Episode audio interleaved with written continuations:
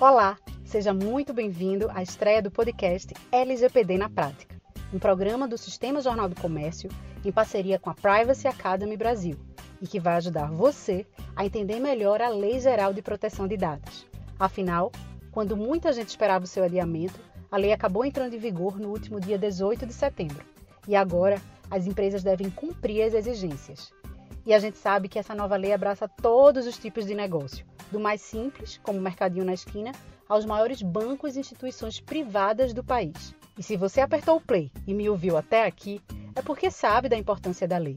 Eu sou Mariana Dantas e, ao lado do professor e advogado especializado em privacidade e proteção de dados, Marcílio Braz, traremos, a cada episódio, informações para ajudá-lo a entender melhor essa nova realidade e como se adequar a ela. E mais ainda, como ter melhor controle e proteção sobre os seus dados. Aqueles dados, por exemplo, que você fornece em uma farmácia ou ao se cadastrar em um site. E neste primeiro bloco, vamos falar um pouco sobre o que levou à criação da lei no Brasil. E no segundo bloco, vamos estrear o quadro E Agora? com a primeira dica para quem deseja se adequar à LGPD.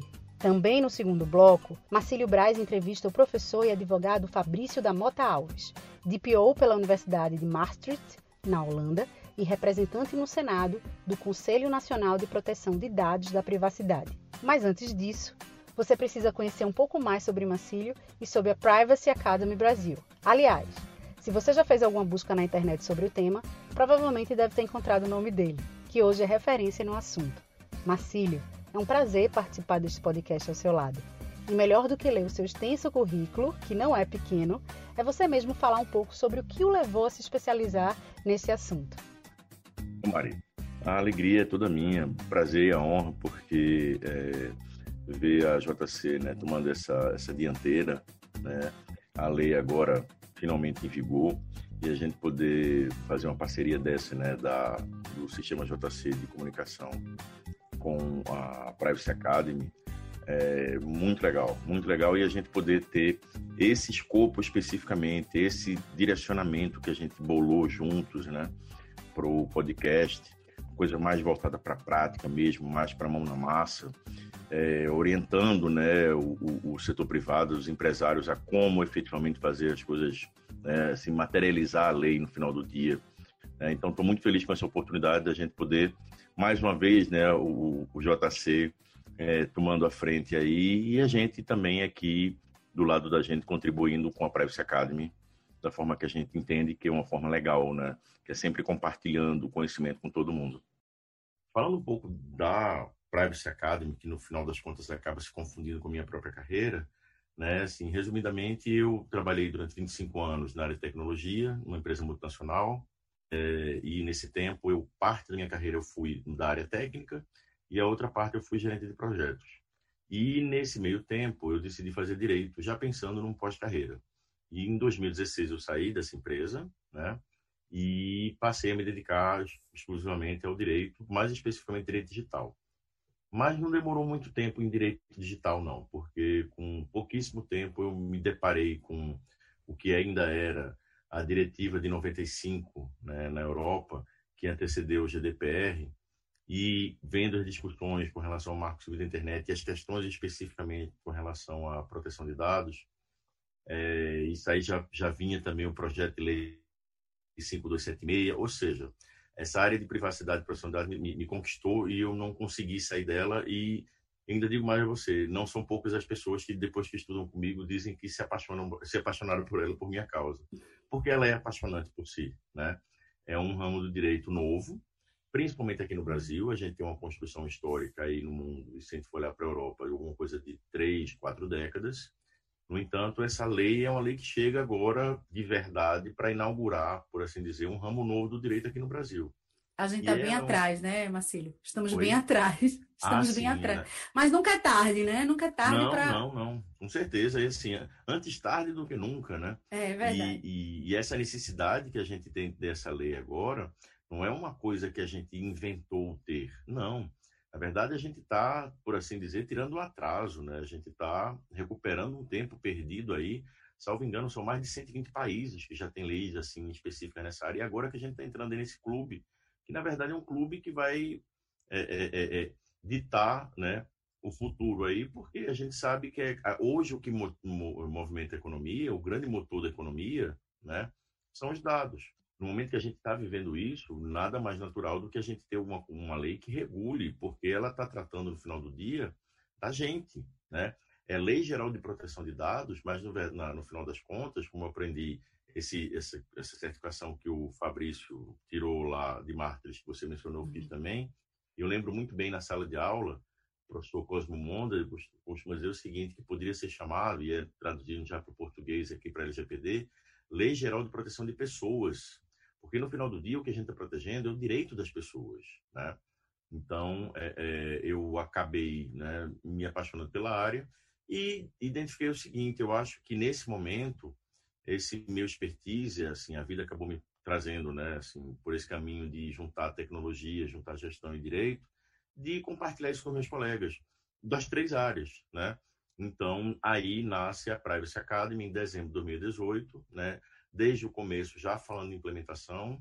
E, e foi bem próximo da criação da lei, né, Marcílio? Da LGPD. Olha, para falar a verdade, para ser mais preciso, ela nasceu no dia 28 de dezembro de 2018, ou seja, no dia que saiu a MP, que restabeleceu a, a, a, Autoridade Nacional de Proteção de Dados. Ela nasceu foi, foi coincidência? Foi coincidência? Foi. Essa é a melhor parte. Foi coincidência. Né? Eu queria de todo jeito lançar dentro do ano. Era uma ideia que eu tinha desde outubro, uhum. né? Só que o mercado não tinha, não tava, o mercado estava começando a ouvir falar da lei. Então foi o que eu fiz. Eu lancei um curso onde eu tinha uma parte falando da lei do curso, mais outra parte falando da parte de segurança e informação e a metade final do curso falando de implementação né? E, e eu vim tocando assim presencialmente, foram 24 turmas presenciais em 11 capitais. Veio o Covid, e aí com a uhum. chegada do Covid eu antecipei meu projeto de transformar meus cursos em online. E aí aproveitei, ao invés de ter um curso, agora eu tenho 22. Aquela ideia inicial lá, né? Eu transformei no programa que eu ofereço hoje, que é um programa integrado de formação profissional na área. Muito bom isso, Marcílio. E a gente sabe que as empresas tiveram dois anos para se preparar, mas muitas deixaram para a última hora. Então agora a procura deve estar tá grande, né? Você deve estar tá recebendo uma demanda gigante aí. Tá, tá sim. E, e, a gente tem uma coisa, né? Eu acho que o latino tem, o brasileiro tem muito isso, né? De deixar tudo para a última hora. Então a gente teve aí, no final das contas, dois anos para poder nos prepararmos. E infelizmente o que a gente observa é que a gente está muito muito aquém. Então, a, lei entrando em vigor agora, né, é, a gente pode afirmar sem, sem maior receio de que eu acho que menos de 5% das empresas de órgãos públicos do Brasil estão em conformidade. Tá? Não chega a 5%. É um percentual muito pequeno. Porque a, a lei, a abrangência da lei, Maria, ela é absurda, ela pega tudo, entendeu? Você pensar em, em, em alguma relação que você tenha com a empresa, a lei vai estar ali também, entendeu? Então, assim, é, é, é muito pouco para o que essa lei vai exigir. Mas, assim, é um processo de construção. Agora, não tem mais o que fazer, né? A gente teve vários problemas no meio do caminho. É, a, como eu falei da MP, né? Assim, a, a Autoridade Nacional, ela nasce no, no, no, projeto de lei, mas na hora que vem a sanção lá em, em julho, agosto, agora não lembro mais, foi tanta data que até confunde, de 2018, ela nasce sem autoridade nacional e foi preciso mais seis meses para poder vir uma medida provisória para poder restabelecer a autoridade nacional. E foi um embrólio que, se a gente for parar uhum. aqui para falar sobre todas as idas e vindas e reviravoltas que tiveram nessa história, desde lá de 2018 para cá, a gente tem que ter uns três episódios só para contar o histórico. Mas a, o resumo da ópera é: deixamos passar esse tempo. Agora não tem mais o que fazer. Agora é Verdade. é correr para fazer com que funcione uma coisa que agora é obrigação legal. É verdade, Marcílio. E muita gente acha que, pelo fato das multas só passarem a ser aplicadas em 2021, de que, elas, que as pessoas vão ganhar tempo, né? Que está tranquilo. Mas não, a gente sabe que as exigências para as empresas começam agora. Né? E também outra coisa, muita gente tem feito alarde sobre a multa, né? que pode chegar até 50 milhões de reais. Eu queria que você falasse sobre isso. É, vamos começar, vamos começar pelo, pelo fim. É, a lei prevê, de fato, que dentre as sanções você tem uma sanção pecuniária, ou seja, multa, não é multa mesmo. Tem que tirar, meter a mão no bolso e pagar, tá? É, só que a lei ela fala o seguinte, ela fala, vou, vou, vou, vou simplificar, como eu gosto muito, tá? Então, assim, ela fala basicamente que 50 milhões de reais limitados a 2% do faturamento. Ou seja, não são 50 milhões, é 2% do faturamento. O limite é que é 50 milhões. Ou seja, numa regra de três bem básica, para uma empresa ter uma multa de 50 milhões, ela precisa ter um faturamento de 2 bilhões e meio de reais. Uhum. Não são uhum. muitas empresas no país que estão nessa situação, né? É, adoraria, né, que a gente tivesse uma situação dessa, mas isso não é fato, né? Então, assim, primeiro que esse temor da lei, do ponto de vista financeiro, ele tem que ser ajustado ao que está escrito na lei, muito simples. Se seu faturamento é de 100 mil por ano, você nunca vai ter uma multa de 50 milhões, tá? Porque é, é uma multa proporcional, ela leva em consideração um percentual do seu faturamento, que é lá 2%, limitado aí sim a 50 milhões. Então, esse é o primeiro ponto. Um outro ponto que, assim, que merece muita atenção é o legislador, né, o, os deputados e senadores, quando eles olham e criam essa lei, a regra é sempre assim: a sanção, ou seja, a, a, a reprimenda a quem não cumprir uma lei, é sempre dar mais branda para mais pesada, certo? A regra é essa, ok? Então, quando você olha lá e vê o rol de sanções, você observa que a multa pecuniária, ou seja, o dinheiro envolvido na história, só está na segunda e na terceira. Dali para baixo tem mais um monte. Ou seja, o próprio legislador está dando mensagem para as empresas, empresas dizendo o seguinte: olha, o problema não é o dinheiro, não, que você vai tirar do bolso.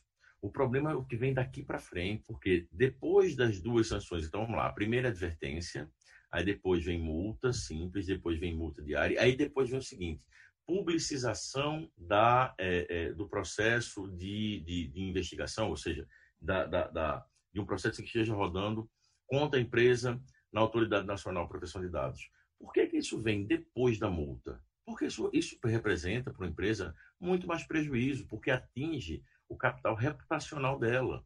Ou seja, daqui a pouco todo mundo vai saber que ela está sendo investigada.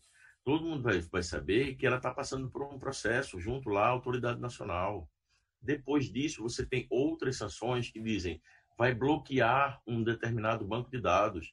Dependendo do banco de dados que for, imagine uma empresa aérea, se vamos supor que o banco de dados em questão fosse o banco de dados que tem o nome dos passageiros, é o suficiente para quebrar uma empresa.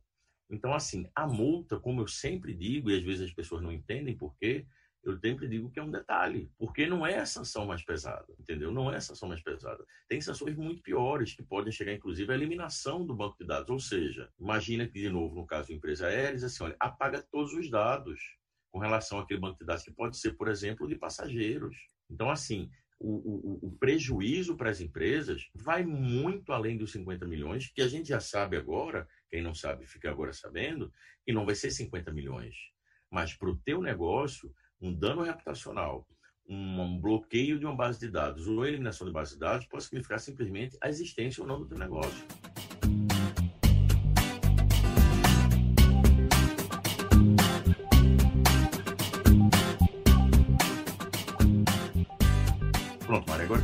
Da, das sanções de modo geral, vamos abordar agora esse outro ponto que você levantou, a primeira parte da tua pergunta, com relação a, ah, e as, as sanções, incluindo aí as multas, que vão entrar somente no ano que vem. Vamos lá.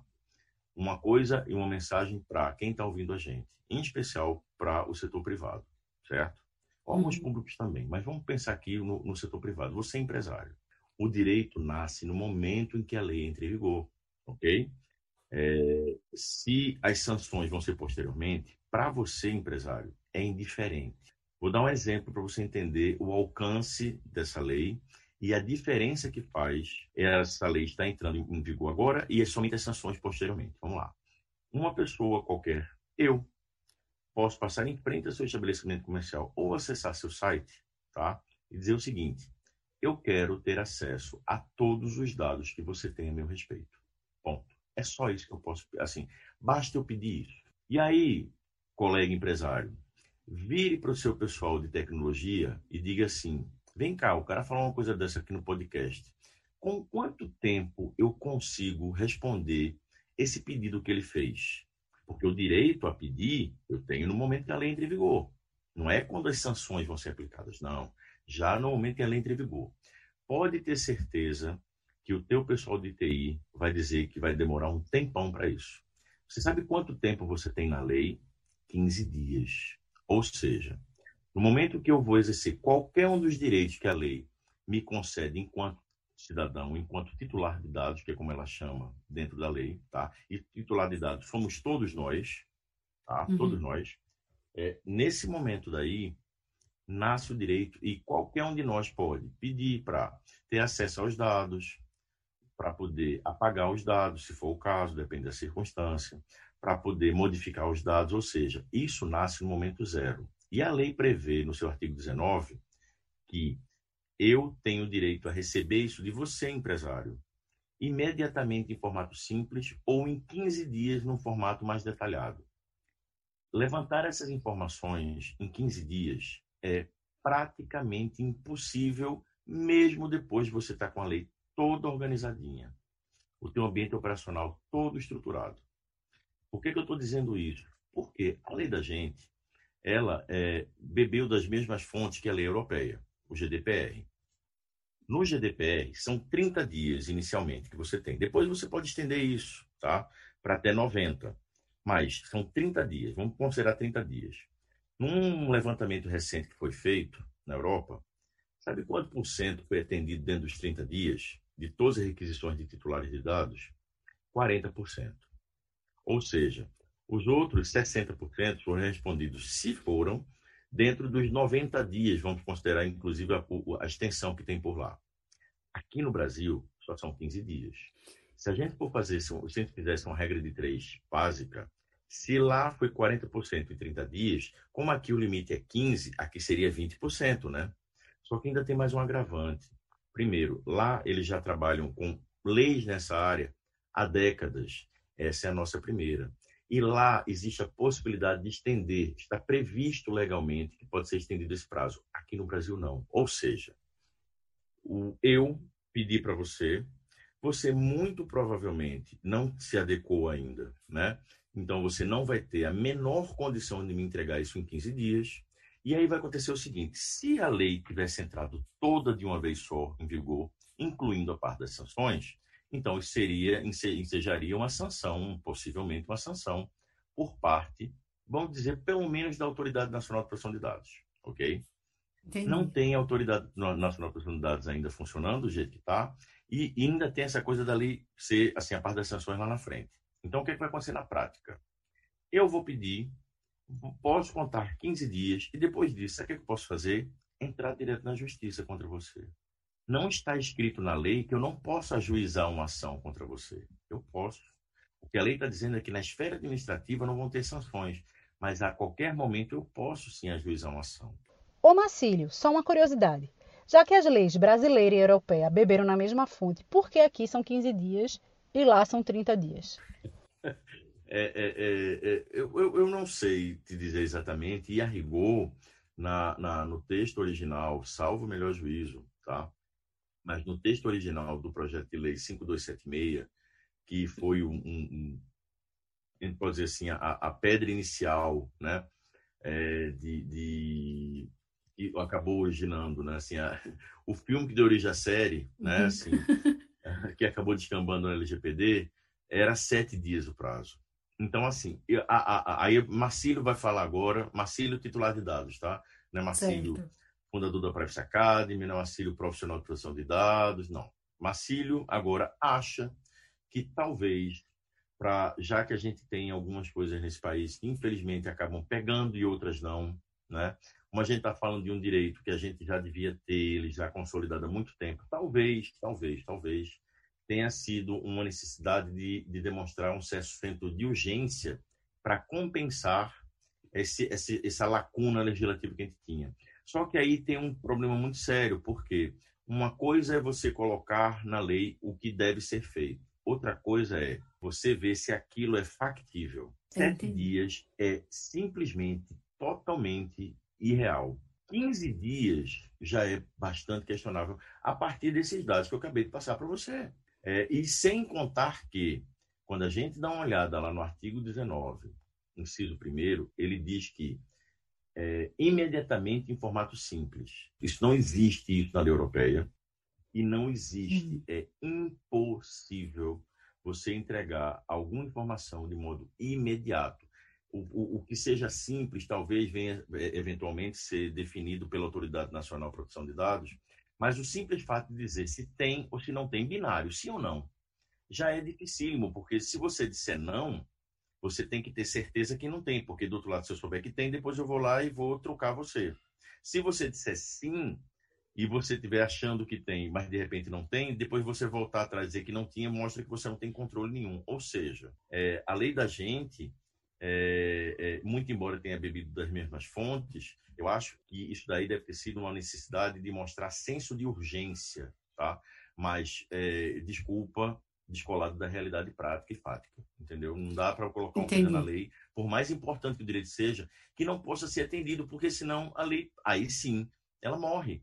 Porque se ninguém conseguir entregar em 15 dias, o que, é que vai acontecer?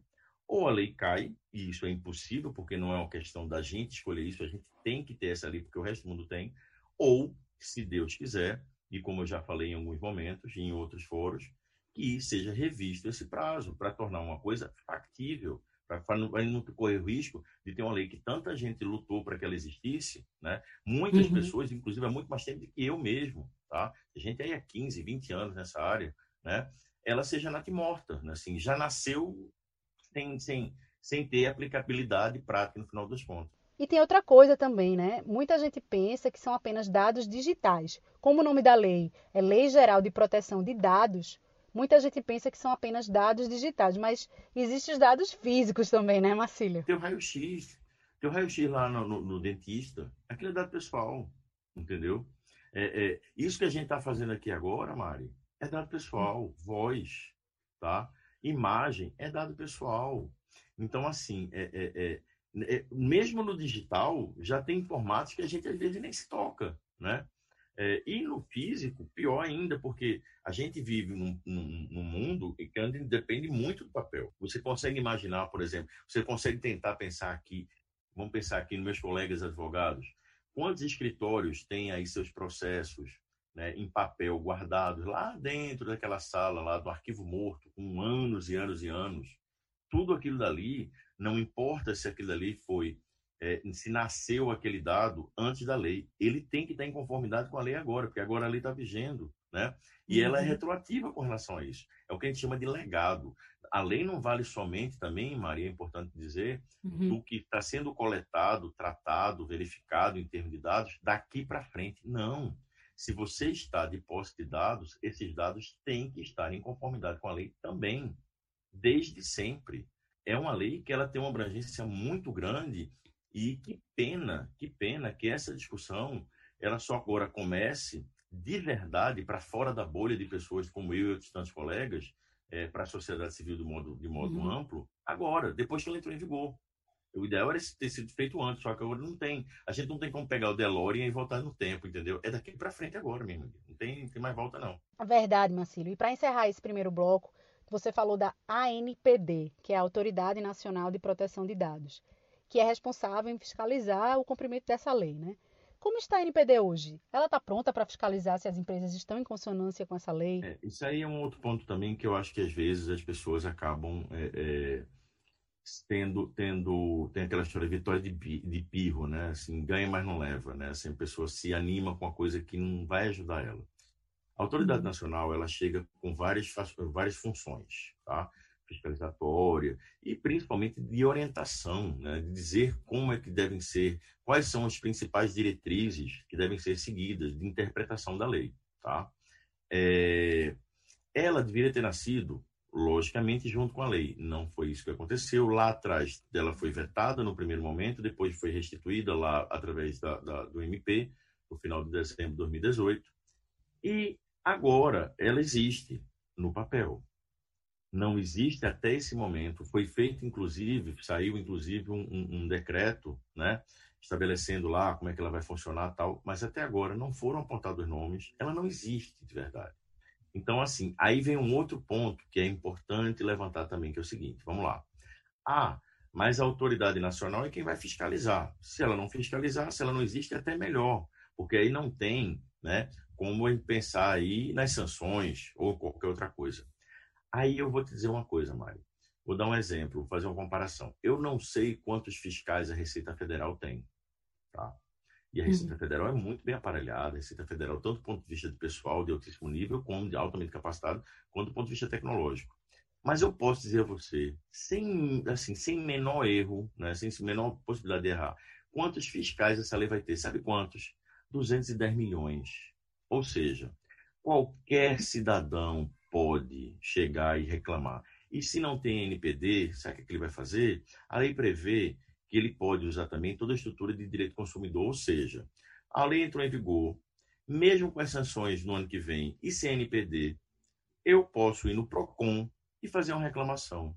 E essa reclamação, se levar em consideração o direito que está lá previsto, tem que ser atendido em 15 dias, já pode ensejar, a partir daí, uma ação, uma ação judicial.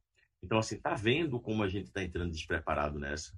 Infelizmente, é essa a realidade. E para acabar de completar, sem autoridade nacional e essa interpretação ou maiores orientações e algumas coisas realmente a gente depende totalmente dela para ser o formal ser, ser, ser, estabelecido, o que resta a gente é a gente olhar para o que é feito lá fora, porque são leis baseadas em risco, tanto o GDPR europeu quanto o LGPD. Os controles, por sua vez, são os mesmos. Então, a gente se espelha no que é feito lá fora do ponto de vista de organização e aplica aqui. E o que eu sempre ensino meus alunos é o seguinte: vamos seguir o padrão ouro, vamos seguir o estado da arte do que é feito lá, porque as leis têm a mesma origem, os controles são os mesmos. Se eventualmente lá na frente a autoridade nacional daqui dizer assim, ah, não, mas esse aqui eu quero um pouco diferente, você já fez. Tem uma coisa que a gente aprende direito, Mário, que é assim: quem pode o mais, pode o menos. Então, assim, vamos fazer o que estaria sendo feito se a autoridade estivesse cobrando, porque a gente tem lá várias autoridades ao, redor da Europa e do mundo que dão orientações e interpretações a leis baseadas em risco de proteção de dados, que é o caso da gente, e vamos trabalhar com isso aí e torcer lá na frente para a autoridade nacional primeiro nascer de verdade e não somente de, de, de, assim de fato não só não apenas de direito e que essas essas orientações dela não divirjam demais. Mas eu arrisco dizer e isso não é um, não é um pensamento só meu tá eu diria até que é majoritário, que a gente não vai ter coisa muito diferente em termos de controles do que a gente tem na Europa. Então, dá sim para a gente fazer tudo o que precisa fazer nesse momento. Na verdade, já dava desde antes. Agora não tem alternativa, vai ter que fazer mesmo. É, Marcílio, esse é um desafio para todo mundo e a lei não ensina né, como implantar. A lei traz as regras, é até uma lei curta, fácil de ler, mas ela não ensina como fazer. E a gente vai falar sobre isso na estreia do quadro E Agora? E agora? Marcílio, qual é o primeiro passo para as empresas que querem se adequar à lei? Mário, eu diria o seguinte: eu vou dizer o que eu sempre digo em sala. É, calma e fé que vai dar certo. É, inclusive tem um artigo 6 que ele fala lá dos princípios, eu até brinco dizendo que o, o, o caput dele, né, a cabeça do, do, do, do artigo, ele deveria mudar lá para dizer assim que o princípio zero, que seria o da boa fé, tem que ser assim: boa fé e fé em Deus, que vai dar certo. Porque é, é uma jornada muito longa, não é uma coisa absolutamente curta, porque a gente basta a gente pensar a quantidade de dados pessoais que circulam dentro da empresa da gente, os dados pessoais que a gente transfere para outras empresas, ou seja, é um fluxo de dados muito grande. Uhum. Mesmo empresa pequena está falando de, no final das contas, muitos dados. Então, a primeira coisa é ter calma, tá? A lei está aí, não tem o que fazer, agora é a gente ter que se adequar, tá? O segundo é o seguinte, você precisa conhecer a sua empresa por dentro. Eu garanto que se a gente chegar, se eu chegar para qualquer empresário e perguntar para ele onde é que está o dinheiro da empresa, ele vai conseguir dizer para mim. Ele pode até não dizer de cabeça, eu acho pouco provável, mas ele pode até não dizer de cabeça, mas ele vai dizer assim, fala com o cara do financeiro que ele vai dizer onde é está distribuído o dinheiro todo dentro, dentro da empresa, em que banco está aplicado, em que tipo de aplicação existe, em que assim ele vai dar ele vai dar um cenário, né, de toda toda todo o, o, o a realidade financeira da empresa, certo? A mesma coisa com os dados. Só que se você virar hoje para alguém da empresa, ninguém consegue dizer quantos e quais dados e onde estão e por quanto tempo estão e por quanto tempo ficarão dentro das suas empresas. Esse é que é o grande desafio. Se a gente está entendendo que dados são hoje um motor da economia global, a gente está falando de dados enquanto ativos. Se dinheiro também é ativo e a gente controla ele, por que, que a gente não controla os dados? Então, assim, você e outro e, e, por outro lado, você só consegue controlar e garantir segurança desses dados, que é outro ponto importantíssimo da lei, não somente prover direitos a mim titular, mas garantir a segurança desses dados, já que o dado é meu titular, eu estou entregando na tua mão agente de tratamento. Você tem que tratar isso com, com muito cuidado porque não te pertence, é meu, tá? O dado é meu, não é teu. Então, assim, a gente precisa entender onde é que estão esses dados. Então, o que é que eu sugiro? Tá? E aí é uma proposta para a gente fazer nessa nossa primeira temporada. Tá? É, nesse, nesse momento agora, é primeiro tranquilizar, tá? É, mas a partir do próximo episódio, eu vou fazer o seguinte: eu tenho, eu desenvolvi, assim como outros tantos colegas, cada um tem seu roadmap de implementação. Tá? Eu tenho o meu, quando eu atuo como consultor, que é o mesmo que eu ensino em sala de aula. Então, o que, é que eu vou fazer aqui? Cada episódio, eu vou pegar um dos passos eu dividi em dez passos essa jornada. E em cada, um, em cada episódio, eu vou falar um pouco sobre cada um desses passos. Tá? Hoje, eu prefiro que a gente fique pelo seguinte. Primeiro é ter a consciência que vai ter que juntar as principais pessoas dentro da empresa, os principais decisores, tá? os principais tomadores de decisão. E aí vamos pensar, desde lá, o dono da empresa, o presidente da empresa, até sua diretoria de mais alto nível, para discutir o seguinte: a gente sabe que essa lei existe? Não, então vamos descobrir que sim. Vamos, vamos trabalhar isso aí. A gente está preparado para ela? Se eu nem sabia que existia, muito provavelmente eu não vou estar. Tá? Essa é a realidade de mais de 90% das empresas no Brasil hoje. ok? Empresas e órgãos públicos. E não está limitado somente à empresa, o órgão público também. Tá? É, então, é, num primeiro momento, se informar a respeito da lei. E você sabe qual é a melhor forma de fazer isso? A mais básica, ler a lei. A lei não vai te dar uma linha dizendo como você deve atingir o que ela está exigindo, mas ela te diz o que, pelo menos, você tem que ter. As pessoas têm que ter, é, é, é, se despir de certos medos, inclusive também de certas práticas normais, de repassar sempre tudo isso. A lei, então, vai direto para o advogado. Para começo de conversa, essa é uma lei que ela é uma lei que ela é transversal. Ela tem aspectos jurídicos, mas ela tem aspectos técnicos, ela tem aspectos organizacionais, ou seja, não é somente o advogado convencional, como não é somente a pessoa de TI convencional, como não é somente o, o, o gestor convencional que vai conseguir destrinchar toda ela. Tem que ser um trabalho em equipe.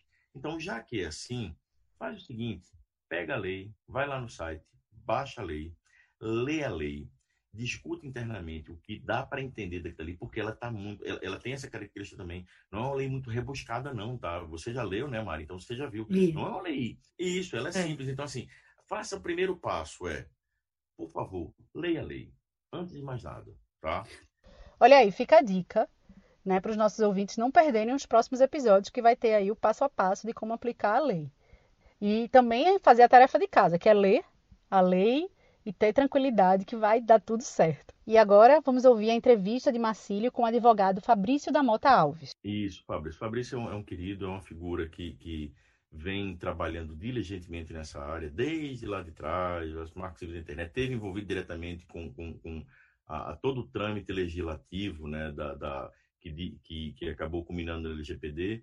E eu acho que muito acertadamente, né, assim, para nossa sorte, uma pessoa que esteve tão envolvida e tão competente, foi um dos indicados, né, dentro dos conselheiros, o indicado pelo Senado Federal. E foi um papo muito legal, porque assim, vocês vão ver, ele dá uma visão bem ampla, né, e muito realista, muito pé no chão do que vai ser essa lei pelos próximos meses agora nesse momento inicial.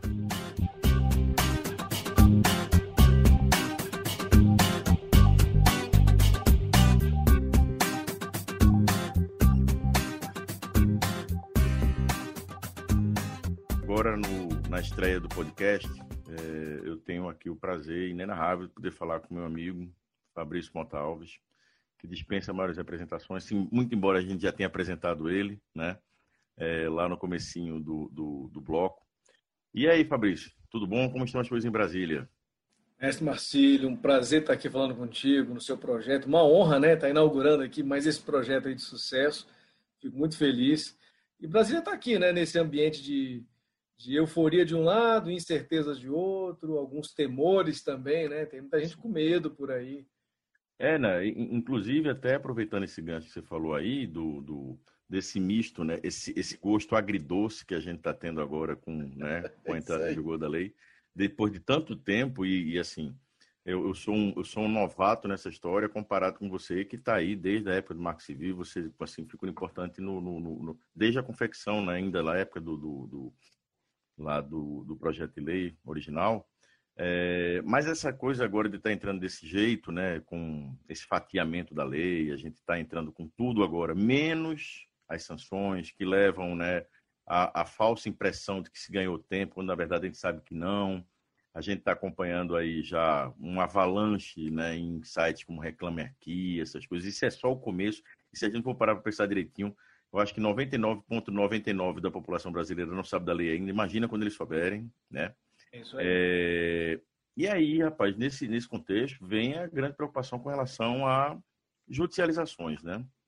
porque o direito está aí, o direito já nasceu, né? não importa se vai ter sanção agora ou não, mas aí a qualquer momento o titular já pode ajuizar. O que é que tu espera disso aí pela frente? Marcílio, eu, eu, tenho, eu sempre falei, na verdade eu, eu nunca me omiti nesse debate, né?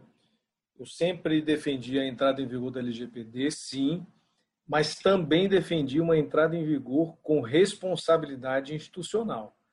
O que, que significa isso? Significa você primeiro ter a autoridade regulatória funcionando, editando suas normas, suas orientações, seus guias, suas interpretações e, o mais importante, regulamentando a lei, para então você trazer à sociedade o gosto né, desse, desse, dessa, dessa nova experiência. A gente não jamais poderia ter deixado de se lembrar que não é apenas uma lei, é uma revolução. A LGPD não é apenas uma lei. Então, essa vacatio legis, e eu confesso a você, fazer uma confissão aqui, é, eu como assessor legislativo que fui, é, e por um preciosismo técnico meu, eu fui contra a vacácio superior a um ano. Eu falei o seguinte, eu, na época eu pensava, bom, nenhum outro diploma legal teve uma vacácio legis um período de vacância né, tão estendido como esse. E era um absurdo, LGPD e tal, tal, tal. E eu orientei realmente os senadores Ferraço e Aloísio para fechar vacácio em 12 meses. Mas o, o, Orlando acabou conseguindo negociação com os setores privados, né, as empresas, e conseguiu 18 meses. Então, tudo bem, ficou 18 meses, e depois vieram mais seis meses, e hoje eu percebo claramente que 24 meses foram pouco tempo para a sociedade. Mas não é culpa da sociedade, sabe, Marcelo? Eu não, eu não coloco a culpa no, no, nos empresários, nos, nos políticos. Não, não, não, não faço esse, esse apontamento de dedos, não, sabe, Marcelo? Porque eu acho que o que faltou no Brasil foi uma aderência massiva do poder público em relação a esse assunto. Algo que nós estamos experimentando agora, de, de alguns meses para cá. Claro que tem órgãos públicos que já estão nessa, nesse, nesse projeto já desde o ano passado, alguns já começaram a debater em 2018. Mas quando eu falo poder público, eu não quero dizer apenas um tribunal de justiça. Não é isso. Eu quero dizer os governos, o poder executivo, que é responsável por executar e planejar as políticas públicas Qualquer projeto de adequação, Marcelo, você sabe disso. Você, você dá aula sobre isso. Qualquer projeto de adequação, qual que é o, eixo principal e, de um modo geral, o primeiro elemento de um processo? Cultura, treinamento, educação. Não é diferente na sociedade. Nós precisávamos de uma sociedade preparada com informações, campanhas públicas. Então, quando o governo, o governo federal, abraça uma causa, ou seja, aquilo é de fato, faz parte da minha política pública, do meu projeto de governo, ele conduz debates públicos. A LGPD teve debates públicos. Quando? Quando o governo dominava essa pauta. E quando que foi isso? Antes do impeachment da presidente Dilma. As consultas públicas do Ministério da Justiça foram pautadas por quem? Pelo governo federal, pelo Ministério da Justiça. Depois do impeachment, essa pauta nunca mais, nunca mais retornou à pauta prioritária de nenhum governo que sucedeu aquele governo. Não estou defendendo nenhum governo, não. Estou fazendo uma análise é, histórica. Histórica. Não é uma defesa de, de, de partidos ou, ou de ideologias. Não pelo contrário. É uma análise histórica. Após o impeachment da presidente Dilma, houve um fato político, um fato social histórico no Brasil que teve reflexo sobre a tramitação da LGPD.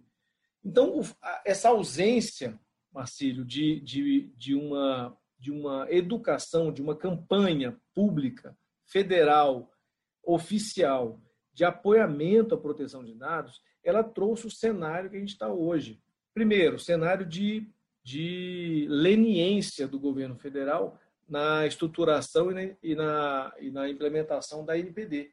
A NPD foi criada em dezembro de 2018.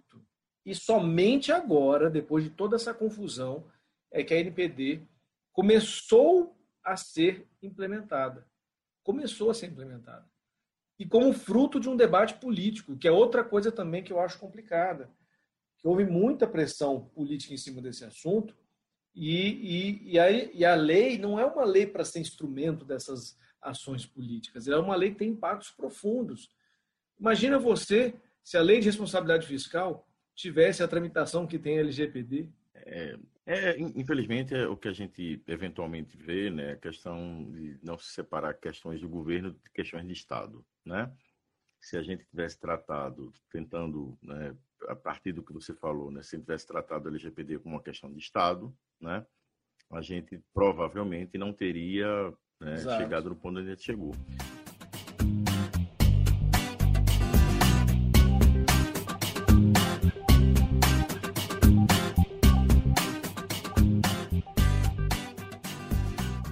Fabrício, meu querido, é muito bom sempre falar com você. Queria pedir para você, né, que além de ser conselheiro também, né, da, da do Conselho de, de, de, Proteção de Dados, você também é advogado, né?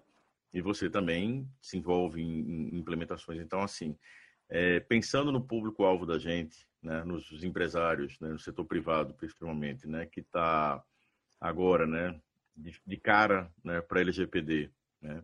Descobrindo, inclusive, que ela existe, infelizmente. Não é nem do que se trata, é sabendo que sequer ela existe. Né?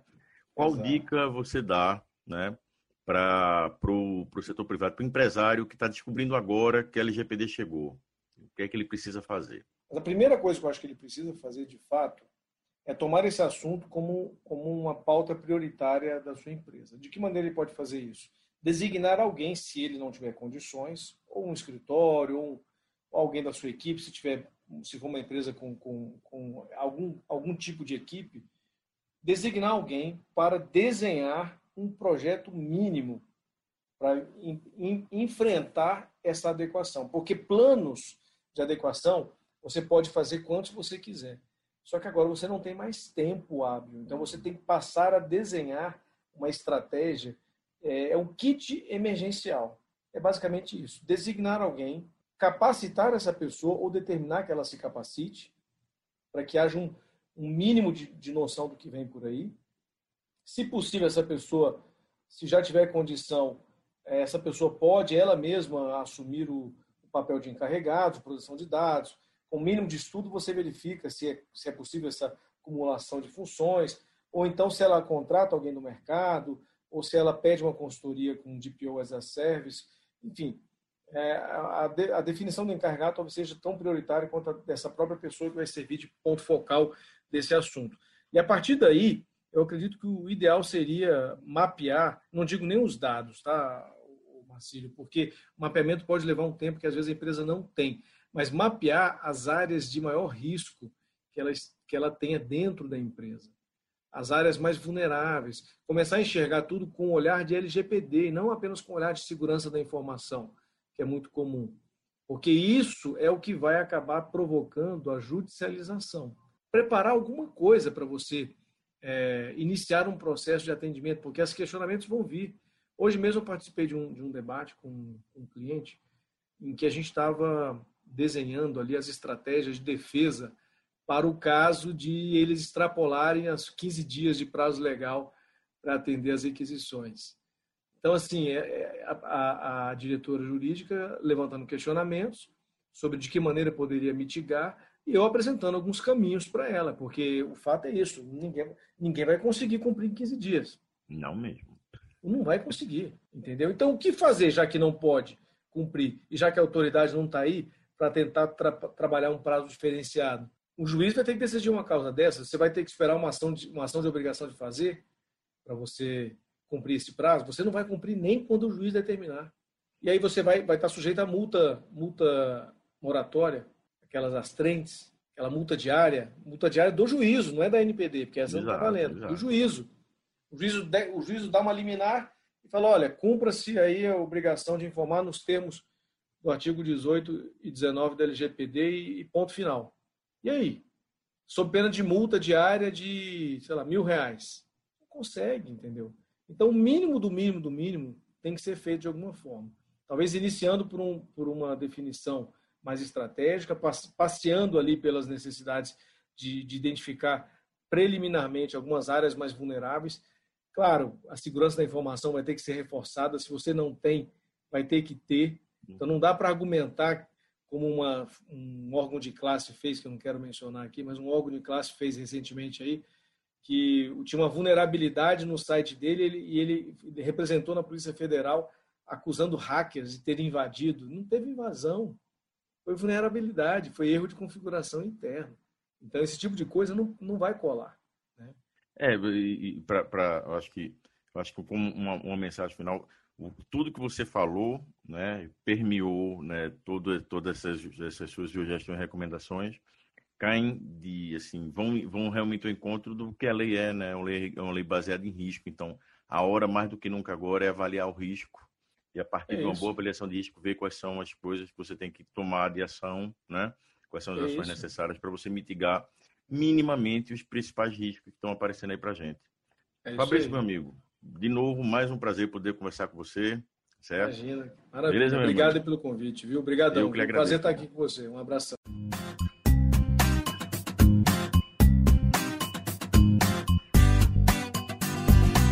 Chegamos ao fim do nosso primeiro programa. Muito obrigada a você que nos acompanhou até aqui. Obrigada também, Marcílio. Eu que agradeço, Mari. E, e assim, vamos nessa juntos, vamos ajudar é, não somente os empresários a entenderem como é que eles têm que se preparar, como também vamos, vamos ajudar a conscientizar a, a população, né, a sociedade civil como um todo, porque essa lei ela nasceu para gente. Então, todo mundo junto, todo mundo ganha. É isso mesmo, Marcílio. E você, ouvinte, pode entrar em contato com a gente, enviar suas dúvidas, dizer o que você achou desse episódio para o e-mail lgpdnaprática@radiojornal.com.br. Você também pode ouvir o nosso podcast no site da Rádio Jornal, o www.radiojornal.com.br, no app da rádio e nos principais agregadores de podcast. E até o próximo episódio do LGPD na Prática. Até lá, pessoal.